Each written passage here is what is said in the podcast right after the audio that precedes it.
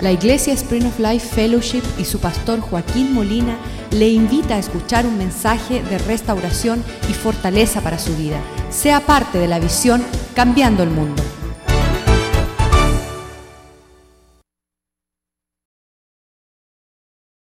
que nuestros ojos están viendo lo que ojos no han visto, oídos están escuchando lo que nunca hemos podido escuchar y nuestro corazón, Señor, no se ha podido imaginar, no ha logrado imaginarse lo que tienes preparado para aquellos que te aman.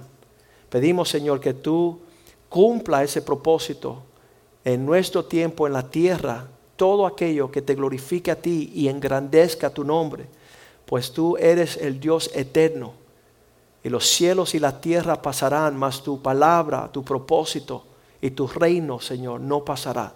Pedimos que tú establezcas en nosotros el deseo de ver tu gloria cubrir la tierra como las aguas cubren la mar.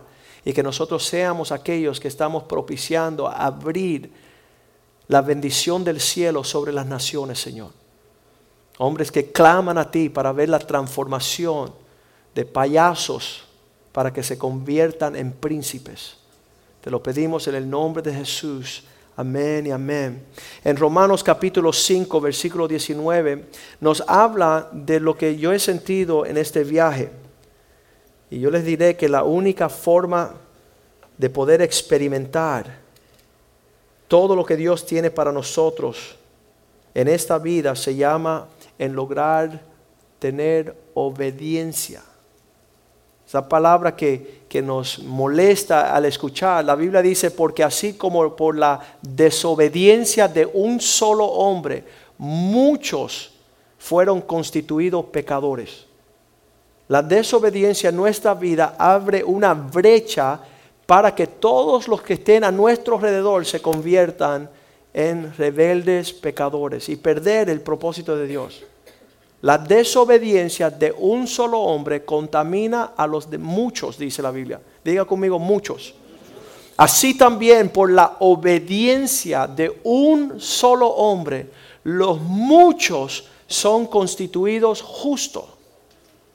Esa palabra obediente es, es uh, imprescindible entenderla. Y sabes que no teológicamente, no intelectualmente, sino poder decir, Señor, haz de mí capaz de vivir obediente, porque eso abrirá, y les diré algo, este joven que llegó a mi oficina hace cinco años y medio y me dijo, pastor, ¿qué hago? A o B. Él dice en este viaje que dimos, David Palma dice, pastor, cuando tú me dijiste que yo fuera a estudiar medicina, me también pudiera haber sido igual que me hubiera dicho, vete a ser astronauta. Porque yo no tenía ninguna capacidad, ninguna idea de lo lejos que era desarrollar ese logro. Yo no lo veía, yo no lo entendía. Cuando tú me dijiste, vete a ser médico, yo escuché, vete a ser astronauta.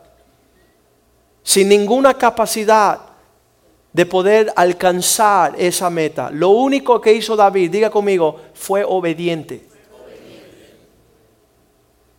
Y instantáneamente cuando le dije esas palabras y él dijo así, él dijo, ok. Y se levantó de mi oficina Instantáneamente se abrieron los cielos, le dieron los fondos para estudiar, le dieron en dos meses la matrícula, aceptaron. ¿Sabes qué? Nadie le dan la matrícula de ir a estudiar medicina con dos meses de anticipación. Casi son seis meses o un año antes que tú empiezas el procedimiento de los papeles y aplicar y matricularte. Y en dos meses fue aceptado a la universidad. En dos meses tenía los fondos de los préstamos y, todo lo económico. Y en dos meses tenía un apartamento, tenía eh, transporte, tenía ya los contactos, tenía todo formado cuando él decidió, diga conmigo, ser obediente. Y muchas veces no somos, por eso no estamos viendo el propósito de Dios. Y, nuevamente lo digo, la obediencia de David no solamente lo bendijo y lo prosperó a él, sino que abrió un país entero. El país entero se abrió en un fin de semana de acuerdo a los tiempos y el propósito de Dios, que, que, es increíble. Ahora me pongo a pensar, ¿qué estaría detrás de tu obediencia? Cada uno de nosotros reteniendo, deteniendo, incrédulos, rebeldes, temerosos. No me atrevo a ser obediente a Dios. Por la desobediencia de uno, muchos son constituidos pecadores. Así también, por la obediencia de uno solo, muchos son hechos justos. Y esto es una discoteca ahorita.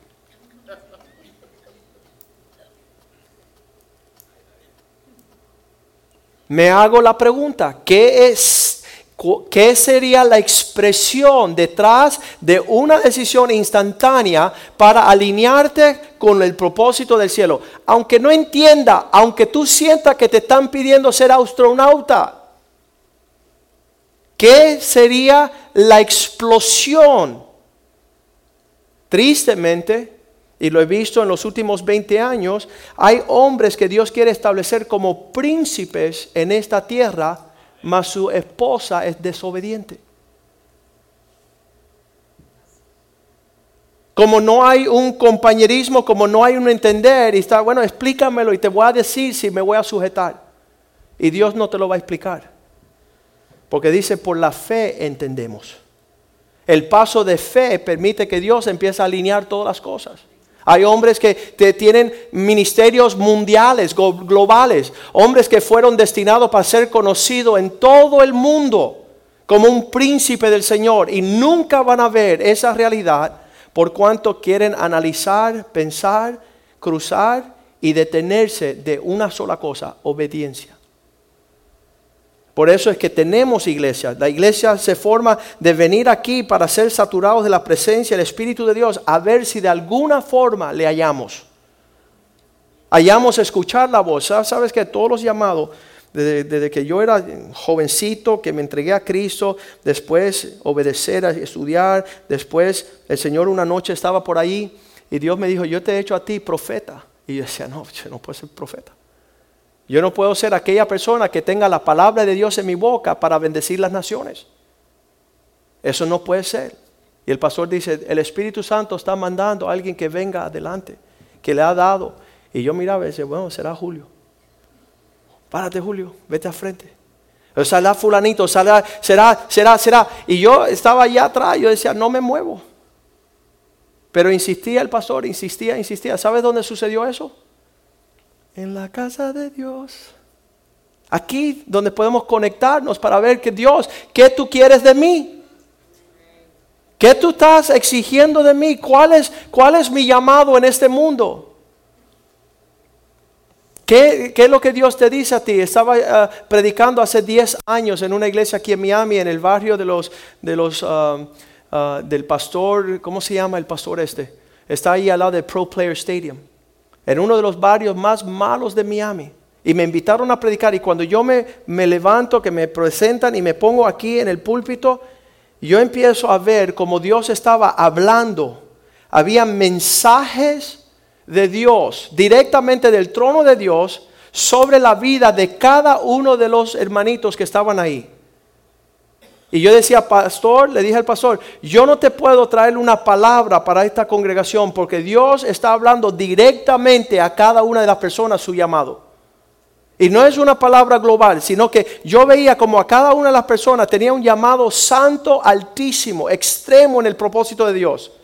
Y cada uno así como un láser, Dios hablándole a su corazón, Dios hablando de su corazón. ¿Qué hacemos nosotros cuando viene la provisión de la palabra de Dios sobre su vida? Y Daniel lo decía y por eso estábamos compartiendo lo que es eh, la cuestión de, del ayuno de Daniel en el capítulo 9, donde el problema aquí, en el versículo 3, Daniel 9:3, dice, y volví mi rostro a Dios, el Señor, y le estaba buscando en oración y en ruego y en ayuno, en silicio y en ceniza, una búsqueda genuina de Dios. Y oré al Señor mi Dios e hice confesión, admití al Señor, ahora Señor Dios grande, digno de ser temido, que guardas el pacto y la misericordia con los que te aman y guardan tus mandamientos. Hemos pecado, hemos cometido iniquidad. ¿Qué es iniquidad? Es lo que estaba en el corazón de Satanás en el cielo, que lo hizo desobedecer. Tu corazón lleno de iniquidad. ¿Qué es iniquidad? Hago lo que me da la gana, cuando me da la gana, como me da la gana, las veces que me da la gana, con quien me da la gana. No soy obediente, soy un rebelde. Uh, puede decir encubierto, pero finalmente no estoy escuchando a Dios y no estoy diciéndole amén a lo que Dios está requiriendo de mi vida. Para ver por la obediencia de uno, muchos son constituidos justos. ¿Qué será la explosión que sucede en la tierra a raíz de una obediencia? La estamos viendo clarito, palpablemente, tangiblemente en la vida de David Palma. Un joven más muerto que vivo, por la condición que los médicos dicen que tiene en su corazón. Pero él dice, ¿sabe, pastor? Yo puedo terminar mi carrera, regresar a Miami y ser un pediatra solamente viendo a los babies y no tengo que llegar a la plenitud de ser un cirujano, pero no me atrevo. Porque Dios va a exigirme cuando llegue ante su trono. ¿Qué hice con lo que le había dicho? ¿Dónde estaba la obediencia? con lo que Dios le había puesto en su corazón. Él dice, yo puedo regresar y yo seré feliz y tendré dinero y prosperidad y bendición y carros deportivos y todo, pero no me atrevo no cederle a Dios lo que Él me está exigiendo para glorificar su nombre. ¿Qué, qué corazón más tremendo, qué precioso. Un joven sin respaldo de papá, sin respaldo de mamá, no hay nadie que lo felicite, no hay nadie que lo llame, te tiene un dolor de cabeza, te tiene un dolor de barriga, estás matriculado, te falta un dinero para la gasolina, tienes dinero para comer, tienes cómo vestirte. ¿Qué vas a hacer? Y ese joven lo único que desea hacer es vivir obedientemente para el día que se presente ante el Señor. Di, Señor, hice lo que tú me pediste, lo que me señalaste lo que me hablaste. Y entonces ese es el tema que hablamos esta noche. Y estos hombres, versículo 5 decía así, hemos pecado, hemos cometido iniquidad, hemos hecho impíamente, impía significa sin impiedad, como andan los que no conocen a Dios. Hemos sido rebeldes y nos hemos apartado de tus mandamientos y tus ordenanzas. Allí los pastores misioneros tenían una amiga que vino de Nueva York a vivir con ellos en estos días, pasarse tres semanas, y esa mujer es una rebelde sin causa. Y esa rebeldía está entrando en esa misión. Y le digo a ellos, cuando ellos pidieron consejo, le dije, esa mujer no puede estar en su casa. Porque tienen hijos pequeños ustedes y ella está contaminando el corazón de sus hijos. Sí, pero le queremos enseñar compasión, está bien, pero enséñalos de la puerta de su casa para afuera. Porque en lo que usted le está sacando cubos de aguas de su naufragio y que ella se va a un inundar, ella, están sacando aguas para salvarla a ella, pero ella está metiendo agua en el barco de sus hijos, en su vulgaridad y su mal testimonio. Y entonces el día antes que nos fuimos, dice la doctora Diana, pastor, antes que se vaya al hospital, ¿usted pudiera decírselo a esa mujer? Y yo dije, amén. Vamos a hablar con ella. Porque esto no es un juego. Cristo dice que el que causa a uno de mis pequeños tropezar, mejor se amarre un molino a su cuello y se tire al mar. Cristo está bien serio con que nosotros demos un buen testimonio a los más pequeños de que somos cristianos. Pero hemos sido rebeldes, hemos sido apartados de tus enseñanzas y mandamientos, versículo 6. Nos hemos, no hemos obedecido a tus siervos. Le digo a la señora, ¿a quién tú escuchas? Ella me dice, el Espíritu Santo. Y le digo, bueno, yo fui constituido por el Espíritu Santo de guardar la casa de los santos. Y es necesario que usted se largue de este lugar. Y que usted muestra que usted está en seria con escuchar en 30 años que dice que eres cristiana. Escuche a una persona. Dime el nombre de una persona que tú escuchas. ¿Sabes cuánto escucha? A nadie. Eso es una rebeldía. No hemos obedecido a tus siervos. En tu nombre, que en tu nombre hablaron a nuestros reyes, a nuestros líderes, a nuestros príncipes, a nuestros padres y todo el pueblo de la tierra. Dios es fiel de siempre traer su, diga, su palabra. Dice, no, eh, yo le digo, y ella dice, yo le digo, tú tienes que comportarte como una cristiana que vives una misión con hijos pequeños. Y ella dice, ¿qué es el cristianismo? Y le digo, bueno, el cristianismo es aquel que sigue a Cristo para agradarle. Dice, no, eso es una religión. Y dice, no, es una realidad.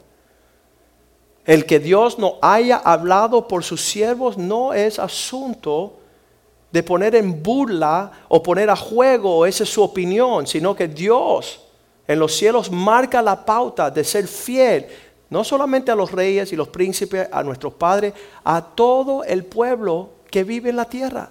Dios llega dejarnos saber. Yo, yo me erizo cuando escucho la fidelidad de Dios, cómo llega y dice Clara Marcela y ta, ta, ta, ta, ta. Ya, no hay, excusa, no hay excusa, no hay explicación, no puede haber duda que Dios en su amor permite que alguien venga y diga, oye fulano, tienes que empezar, boom. Y toda la tierra tiene esa bondad de Dios. Versículo 7, ellos no obedecieron. Tuya es, Señor, la justicia y nuestra la confusión de rostro. ¿Eh? ¿Eh? ¿Eh?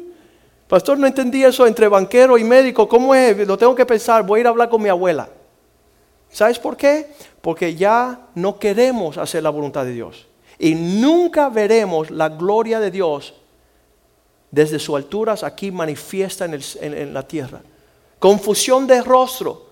Como en el día de Hoy llevé todo, el, eh, todo hombre de Judá, los moradores de Jerusalén, todo Israel, los de cerca, los de lejos, en todas las tierras a donde los he has echado a causa de su rebelión con que se rebelaron contra ti. Hermanos, les quiero decir esto, ¿dónde rayos se iba a meter David Palma sin obediencia? ¿Dónde iba a caer ese joven? ¿En qué rumbo, qué idea mejor tenía él? Solo fue creado para poner por obra, la gloria de Dios. Y lo que nos dice aquí, usted se puede revelar, se puede desobedecer, pero acuérdense siempre que Israel entra a tomar la tierra, no queremos. Ok, ahora no van a entrar, sí queremos. No, no, ahora no van a entrar. Ya no van a participar. Y aunque después lo llore con gran deseo de participación, ya el tiempo se fue. Se fue. Jeremías 11, versículo 4. Dios siempre a su pueblo le tocó el tema de la obediencia y dice estas palabras. El cual mandé a vuestros padres el día que los saqué de la tierra de Egipto. El día que Dios nos sacó del mundo, del horno de hierro, diciéndole, oíd mi voz y cumplir mis palabras conforme todo lo que yo he mandado. Y entonces me seréis por pueblo y yo seré vuestro Dios. ¿Qué dice el Señor? No hay obediencia, no pretendan ser pueblo mío. No quieren escuchar, no pretendan recibir. Recibir y ser hechos conforme al pueblo que tiene los pactos, las promesas.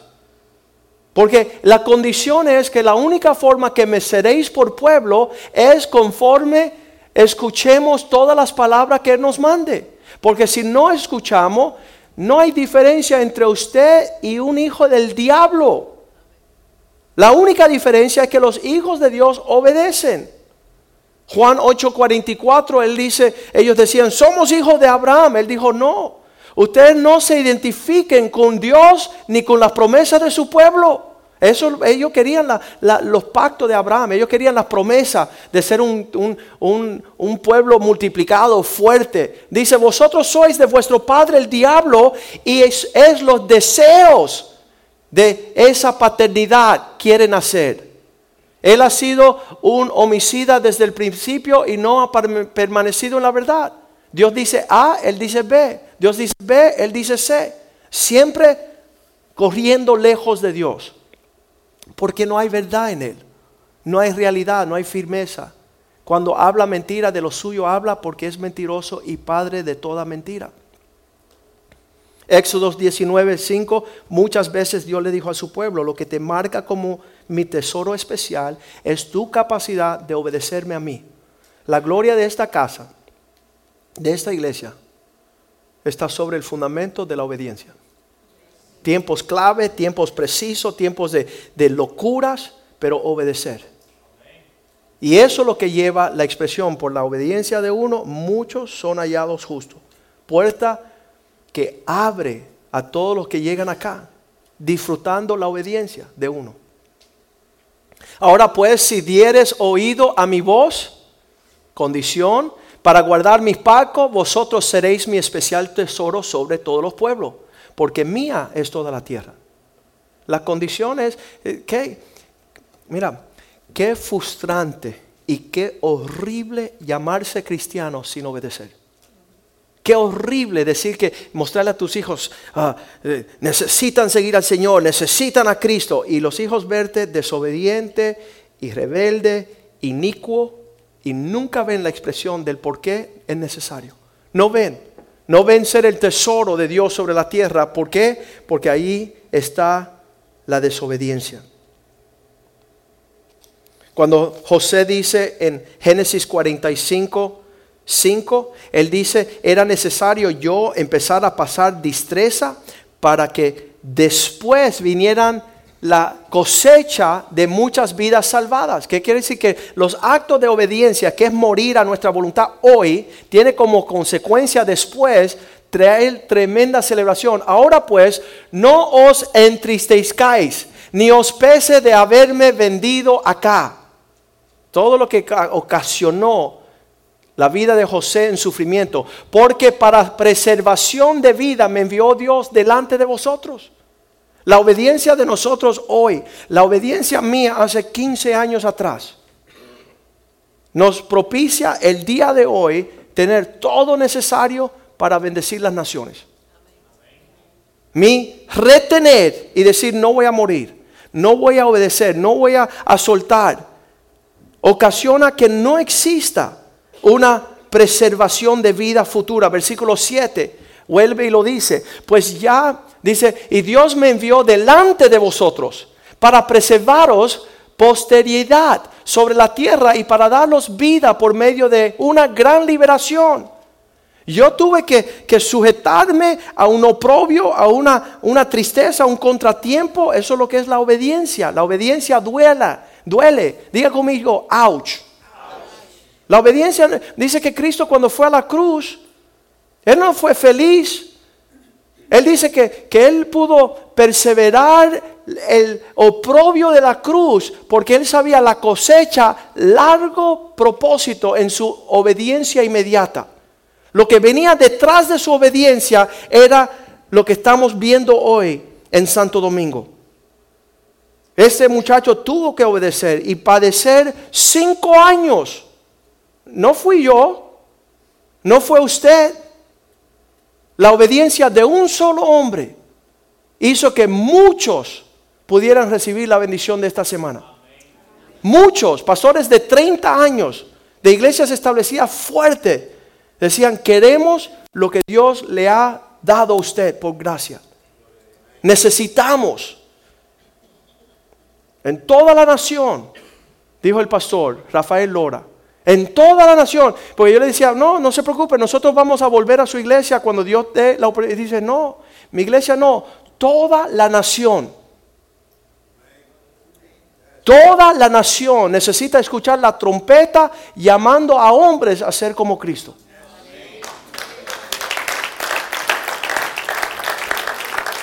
Versículo 8. Así pues que no fueron ustedes que me enviaron acá, sino que Dios estaba en el asunto para hacerme padre del faraón.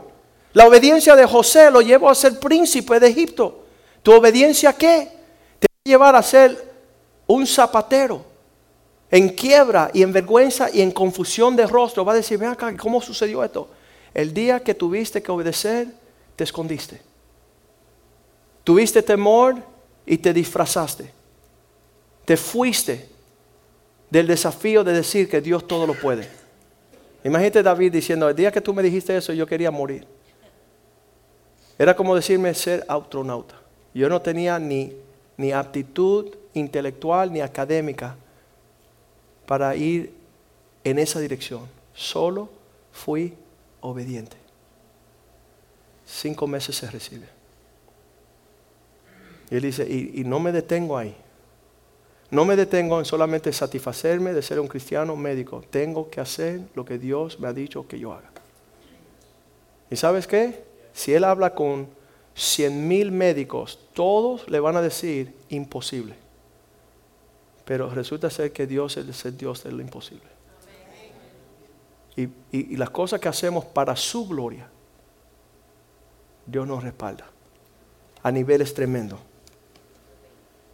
La palabra obedecer en el griego es ponerse debajo de una palabra que ha escuchado. Hebreos 5.8 dice que Cristo alcanzó la obediencia por las cosas que sufrió, siendo nuestro ejemplo. Él alcanzó la obediencia por lo que padeció. Versículo 9, ¿con qué fin?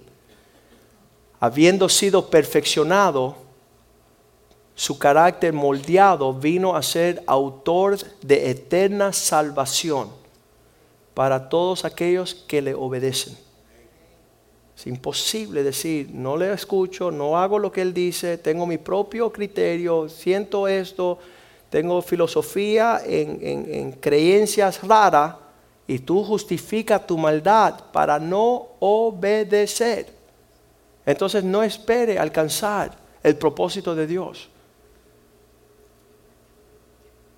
Santiago 1.22 dice que muchos son oidores, pero no hacedores. Significa que escuchan. Ellos llegan hasta el punto donde, hey, ahí está el hombre de Dios, ahí está la palabra de Dios, lo he escuchado, pero voy a ser oidor, mas no hacedor. Pero sed hacedores de la palabra y no solamente oidores, porque el que solamente escucha la palabra se engaña a sí mismo. Y no hay peor engaño que el autoengaño. Que tú pienses que estás bien y estás bien mal. Al no tener la capacidad. Y, realmente uh, no me detengo más solamente para explicar que muchas veces Dios está esperando que nosotros pongamos por obra lo que Él nos ha hablado. Y muchas veces somos jóvenes y no entendemos.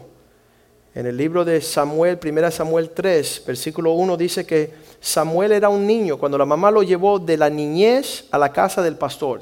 Elí, este niño está consagrado para ser un siervo de Dios, para poner por obra. El joven Samuel ministraba a Jehová en presencia de Elí. Samuel joven ministrando con Elí la obra del Señor, la palabra de Jehová, escaseaba en aquellos días. No había muchas personas escuchando a Dios. Hermano, si tú escuchas a Dios, como dicen el dicho antiguo, date con una piedra en el pecho. Qué lindo que Dios nos está hablando tan claramente. Porque en muchas iglesias, como no está hablando Dios, está la farándula y el circo cristiano. Dios nos está hablando claritamente. Le hemos pedido al Señor que esto sea un manantial de vida que sea cristalina el alimento espiritual. Nosotros somos los que lo enfangamos. No lo entendí. ¿Cómo dijo él? No lo entendí. ¿Qué dijo? A falta de una clara voz del Señor, dice, y la palabra de Jehová escaseaba en aquellos días y no había mucha visión con frecuencia, versículo 2. Aconteció un día que estando Elí acostado en su aposento, en su cuarto, cuando sus ojos comenzaban a oscurecerse de modo que no podía ver, ya el sumo sacerdote no tenía claridad de vista, versículo 3. Estando Samuel durmiendo en el templo de Jehová donde estaba el arca de Dios, y antes que la lámpara de Dios fuese apagada, antes que ya no había más claridad, Dios era fiel de hablarle a, una, a un joven, versículo 4 Jehová llamó a Samuel, Samuel. Y él respondió, heme aquí. ¿Qué hizo Samuel? Versículo 5, fue corriendo a Elí. En su obediencia fue corriendo a Elí Y corriendo luego a Elí dijo, heme aquí, ¿para qué me llamaste? Nosotros respondemos a 150 mil voces que no son la voz del Señor. Te llama cualquier fulano, oye fulanito, mira, y estás ahí haciendo toda esa necesidad. Llama a Dios y te haces el soldo. ¿Por qué me llamaste? Y él le dijo, yo no te he llamado, vuélvete, acuéstate. Y él se volvió y se acostó. Versículo 6. Jehová volvió a llamarme otra vez a Samuel, levántese. Y levantándose Samuel vino a Elí segunda vez y dijo, heme aquí, ¿para qué me llamas? Y él dijo, hijo mío, yo no te he llamado, vuélvete y acuéstate. Cada vez que lo llamaba, él respondía.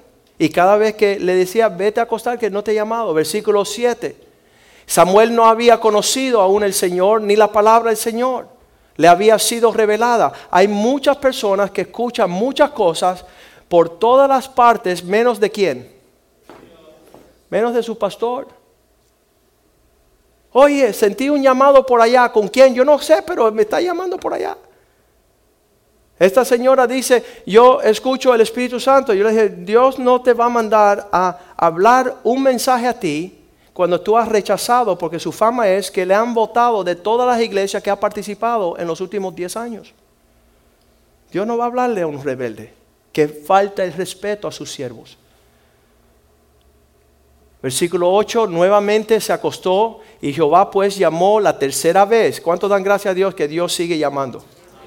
¿Verdad? Somos tardos para escuchar muchas veces, pero Dios sigue insistiendo. Y dice, Samuel. Y se levantó y vino Elí y dijo, heme aquí, la tercera vez. ¿Para qué me está llamando? Entonces él dijo, mira, entonces entendió Elí que Dios estaba llamando al joven. Y le dice estas palabras, versículo 9. Y dijo Elías a Samuel, ve y acuéstate. Y si te llamare, dirás, háblame Jehová, Señor, porque tu siervo oye. Así se fue Samuel y se acostó en su lugar.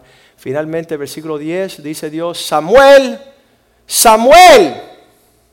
Vino Jehová y se paró y llamó como las otras veces, Samuel, Samuel. Entonces Samuel dijo, habla porque tu siervo oye. Escuche bien, Hemos pasado mucho tiempo, 30 años, llegando a la iglesia diciendo es que, ¿cuál es la vuelta del predicador? Y en, esa curiosidad y en esa torpeza de espíritu, hemos perdido todo el propósito de Dios para nuestra vida. Hemos perdido todas las oportunidades de lanzarnos para ver la fidelidad de aquel que nos llamó. Habla porque tu siervo oye.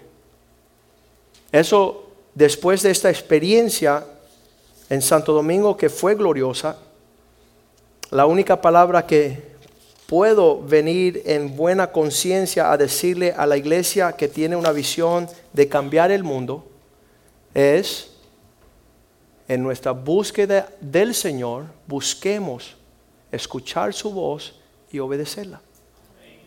Porque por la obediencia de uno, muchos serán constituidos justos. Y por la desobediencia de uno, usted es la que está trayendo a su casa la maldición sobre la administración de su esposo, su matrimonio, su familia, sus hijos. Y qué triste es vivir toda una vida con un terco o una terca o un desobediente o un prepotente o una persona que piensa siempre saber más que lo que les rodea. Cuando le estoy ministrando a esta mujer, le digo, mira, busca una persona a la cual yo pueda llamar. Hace seis meses aquí en la iglesia estaba llegando un cuñado de una mujer y ella vio su transformación y dijo, yo quiero hablar con Joaquín. Yo conocí a Joaquín cuando era adolescente, pero ya han pasado 30 años y ahora es un pastor que dicen que está serio, voy a llamarlo a él. Y ella me llama y yo la conozco. 30 años han pasado. Y ella está en una crisis. Y yo la he conocido a ella por 30 años. Nunca he escuchado a nadie en ningún lugar, en ninguna oportunidad. Y cuando ella me dice, me dice, Joaquín, esta es mi situación, le digo, mira, yo no voy a gastar mi saliva ni mi tiempo en una persona que yo conozco que por 30 años no escucha a nadie.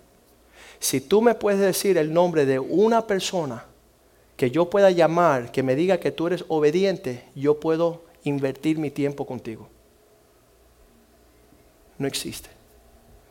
Ella tuvo que colgar. ¿Por qué? Porque ni siquiera va a recibir lo que yo le tengo que decir. Lo mismo con esa señora en Santo Domingo. No perder nuestro tiempo en personas que están extraviados, donde su rebeldía sabe Dios dónde se van a lanzar. Pongámonos de pies esta noche, pedimos a los salmistas, a los músicos, a los adoradores que vengan. Y sabes que, créeme que estoy yo en esa misma búsqueda. Hace tres años, dos años y medio atrás, cuando estaba yo en la encrucijada de ver cómo ponerme alineado para la obediencia, me tomó mucho poder escuchar y recibir. ¿Sabes por qué? Porque uno llega diciendo, yo conozco más, yo tengo más fruto, yo tengo más conocimiento, yo tengo una perspectiva diferente. Y eso te hace un perfecto diablo. Satanás, el sello de la perfección, dijo, yo pondré mi trono por encima del trono de Dios. Yo tengo una perspectiva mejor que la palabra de Dios. Yo tengo un entendimiento mayor y eso, eso es peligrosísimo. Y hay, hay, hay una bendición especial, especial para aquellos que se humillan. Y dice Filipenses que cuando Cristo comenzó su jornada para cumplir, de hecho ese versículo en Romanos 5 del 1 que fue obediente, fue el testimonio de Cristo, el cual nosotros debemos de seguir. Y la obediencia de un solo hombre fue la que permitió, permitió constituir a muchos, a muchos justificados.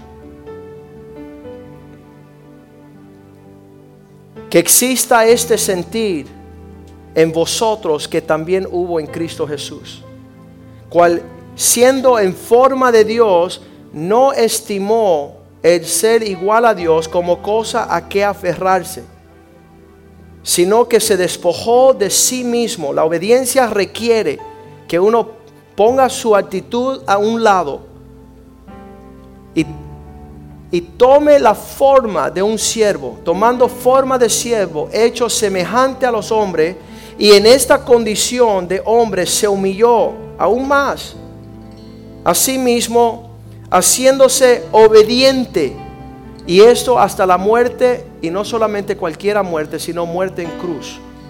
Por lo cual Dios también lo exaltó hasta lo sumo. Yo no, mira, el ánimo mío de soltar mi abogacía fue que cuando yo solté mi estupidez de adolescente rebelde, cuando yo dije yo renuncio a ser un idiota, Dios me hizo un abogado. Mi obediencia de pecador me llevó a ser un hombre justo. Yo dije, ¿cuánto más si renuncio mi abogacía en obediencia, Dios me levantará a otros niveles? Y la obediencia siempre te lleva a un, a un nivel más alto y nuestro temor y Satanás nos tiene convencido que si obedecemos vamos a morir. Pero dice la Biblia que cuando Cristo obedeció siendo Él nuestro modelo, por lo cual Dios también lo exaltó hasta lo sumo y le dio un nombre sobre todo nombre, para que en el nombre de Jesús se doble toda rodilla de los que están en los cielos y la tierra y debajo de la tierra, y toda lengua confiese que Jesucristo es el Señor para gloria de su Padre. Por lo tanto, amados míos, como siempre habéis obedecido, no solamente cuando está el pastor, Ay, cuando el pastor está mirando, vamos a ser obedientes. No, estás perdiendo tu tiempo. Tu actitud de desobediente, tú te lo llevas a tu casa cuando el pastor no mira.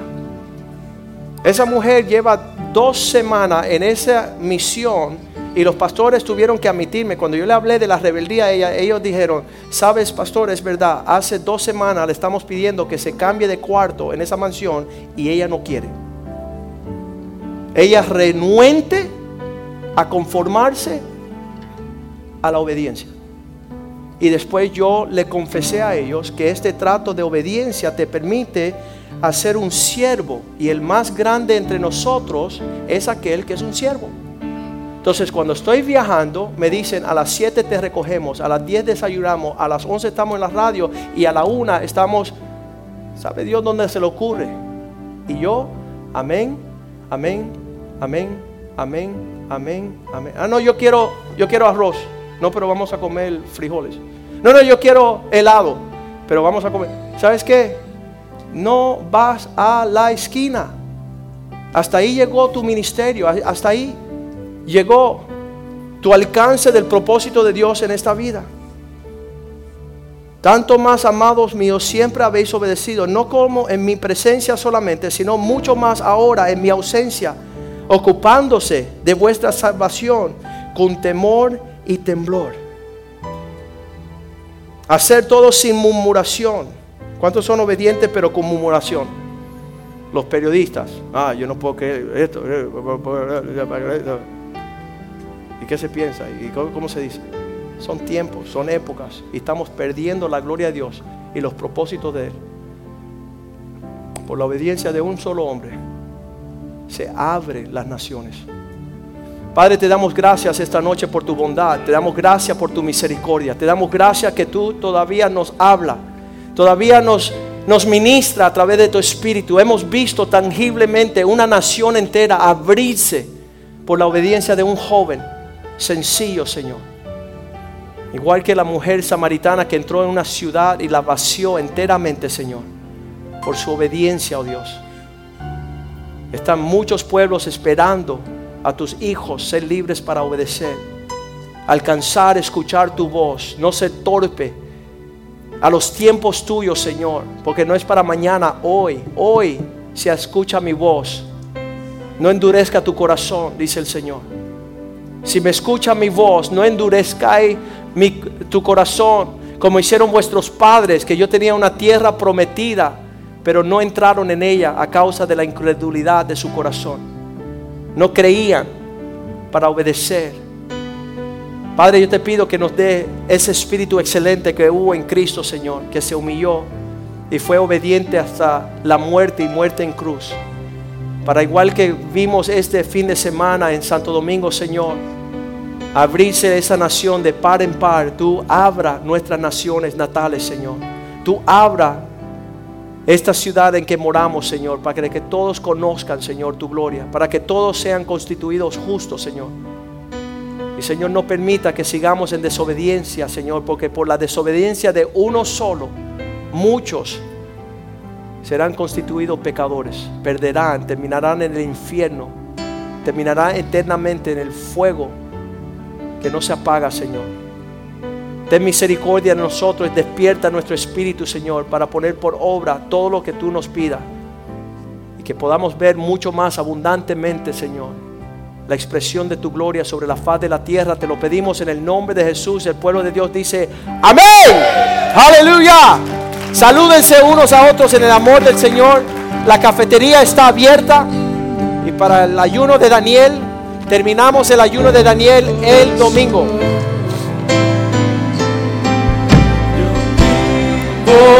para ti.